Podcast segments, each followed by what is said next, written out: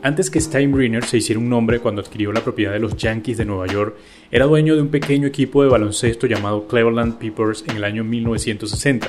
Para 1962, como resultado de la dirección de Steinbrenner, toda la franquicia quebró. Ese tramo de fracaso pareció seguir a Steinbrenner cuando se hizo cargo de los Yankees de Nueva York en la década de los 70, mientras el equipo luchaba con una serie de reveses y derrotas a lo largo de la década de los 80s y 90s.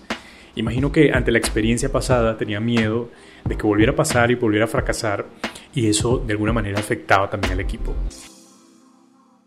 Sin embargo, a pesar del temor público y las críticas de las controvertidas decisiones de Steinbrenner, finalmente llevó al equipo a un regreso asombroso, con seis entradas de la Serie Mundial entre 1996 y el 2003, y un récord como uno de los equipos más rentables de las grandes ligas.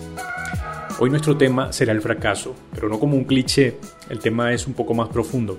Los miedos que componen el fracaso son muchísimos. El caso de Steinbrenner tal vez era la referencia que él tenía, un miedo a volver a hacer lo mismo con este equipo.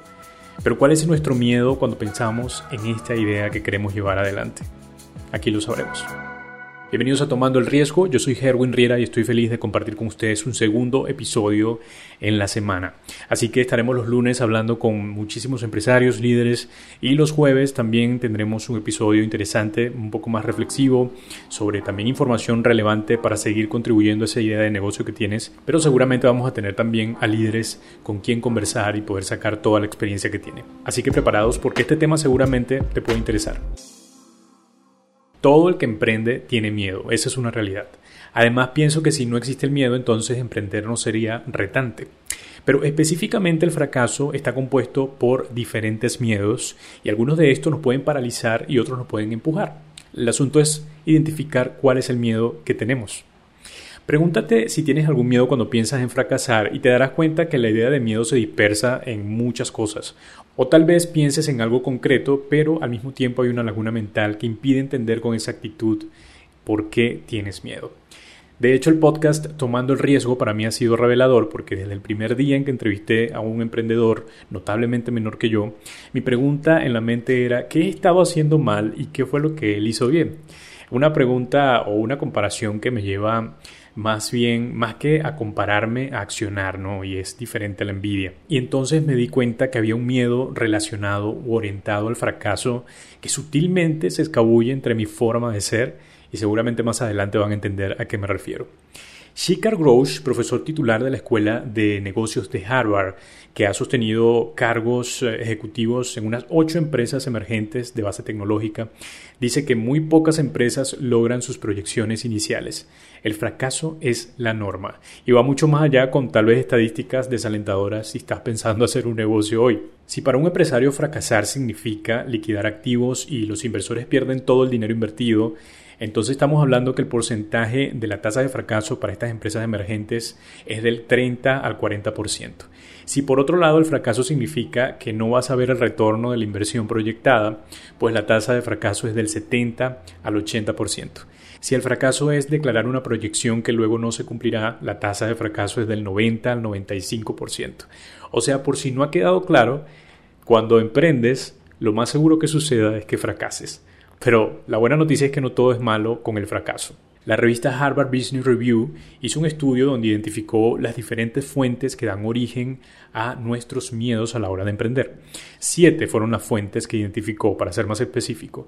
La primera, seguridad financiera, la segunda, capacidad para financiar la empresa, la tercera, costos de oportunidad, la cuarta, capacidad personal, autoestima, 5. Potencial de la idea. 6. Amenaza de la estima social. Y 7. La capacidad para ejecutar la empresa. De manera resumida, el estudio vio como aquellos que se preocupaban más por los costos de oportunidad, seguridad financiera, personal y capacidad para obtener financiamiento se asociaban positivamente al logro de sus objetivos se hacía más presente aquel deseo de que las cosas funcionen pronto y se trabajaba constantemente para ello. Por ejemplo, los que tenían proyecciones a corto plazo para el retorno del capital sentían miedo de que no se lograra y ese miedo, al contrario de paralizarlos, los movía mucho más en lograr sus objetivos.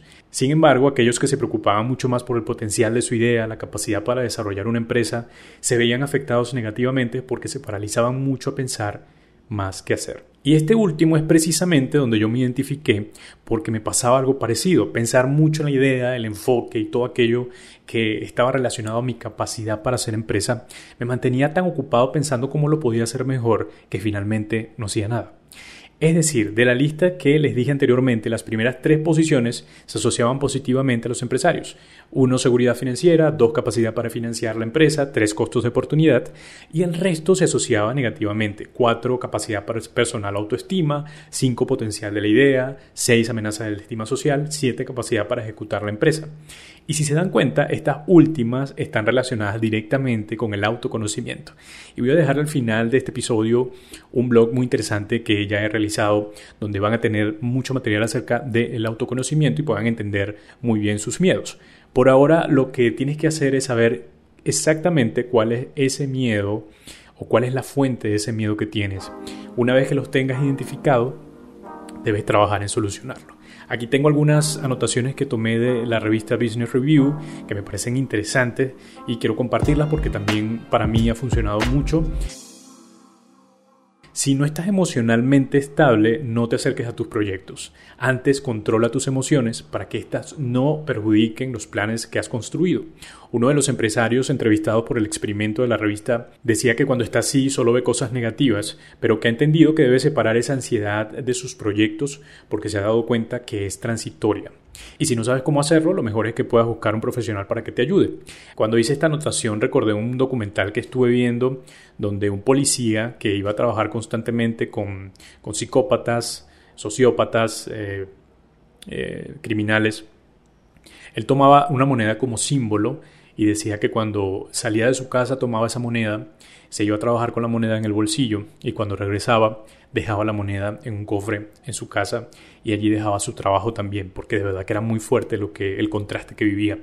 Y eso me pareció curioso e interesante de una manera simbólica de poder decir, hasta aquí llega mi trabajo y hasta aquí comienzan mis otras eh, maneras de ver la vida, oportunidades, de, manejar mis emociones, lo que sea. Bueno, lo otro que tomé en cuenta por acá es que si tu ansiedad te lleva a buscar las fallas de tus proyectos o las debilidades para hacer algo al respecto, pues ese es un miedo que tienes que aprovechar. Según el estudio, es importante que esta búsqueda de fallas no esté manchada por la idea de que tu proyecto es malo, de que nunca va a funcionar. Al contrario, si estás buscando estas fallas y las consigues, es porque tu proyecto es muy bueno. Otro buen dato que conseguí es lo contrario a lo que a mí me sucedía. Si te paralizas pensando cómo hacerlo mejor, entonces cambia la parálisis por aprendizaje. Cambiar la parálisis por aprendizaje. Los empresarios entrevistados en el experimento argumentaban que una de las formas de enfrentar el miedo es aprendiendo. Pero es muy importante entender que nunca vamos a tener todo el conocimiento, así que tenemos que mantenernos curiosos, constantemente curiosos ante el aprendizaje. Y finalmente, consigue ayuda. El poder que trae un mentor para enfrentar tus miedos es muchísimo. Muchas veces nosotros mismos saboteamos nuestros objetivos, pero el que cree en ti siempre te mostrará cuando te equivocas e incluso muchas veces puede dar claridad en el camino. Consigue un mentor del cual te sientas retado e inspirado. Y como te dije anteriormente, quiero compartir un blog que está relacionado totalmente a este tema. En él he dejado una pequeña reflexión sobre el autoconocimiento y un test de personalidad que puede ayudarte muchísimo a entender los miedos. Lo dejaré en la descripción de este episodio. Hasta acá este capítulo y yo estoy feliz de poder compartir con ustedes un episodio más a la semana. Recuerden que los lunes estaremos hablando con empresarios y líderes y los jueves será un poco más informativo, reflexivo, pero en algunos momentos también vamos a estar entrevistando a empresarios para seguir construyendo esa idea que tienes allí presente. Recuerda que puedes visitarnos en nuestra página web www.tomandoelriesgo.com y también nos puedes calificar en Spotify o Apple Podcast. Nos deja allí 5 estrellas y también una reseña bien bonita. En YouTube también te puedes suscribir y disfrutar de todos los episodios. Yo soy Herwin Riera y nos vemos en la próxima.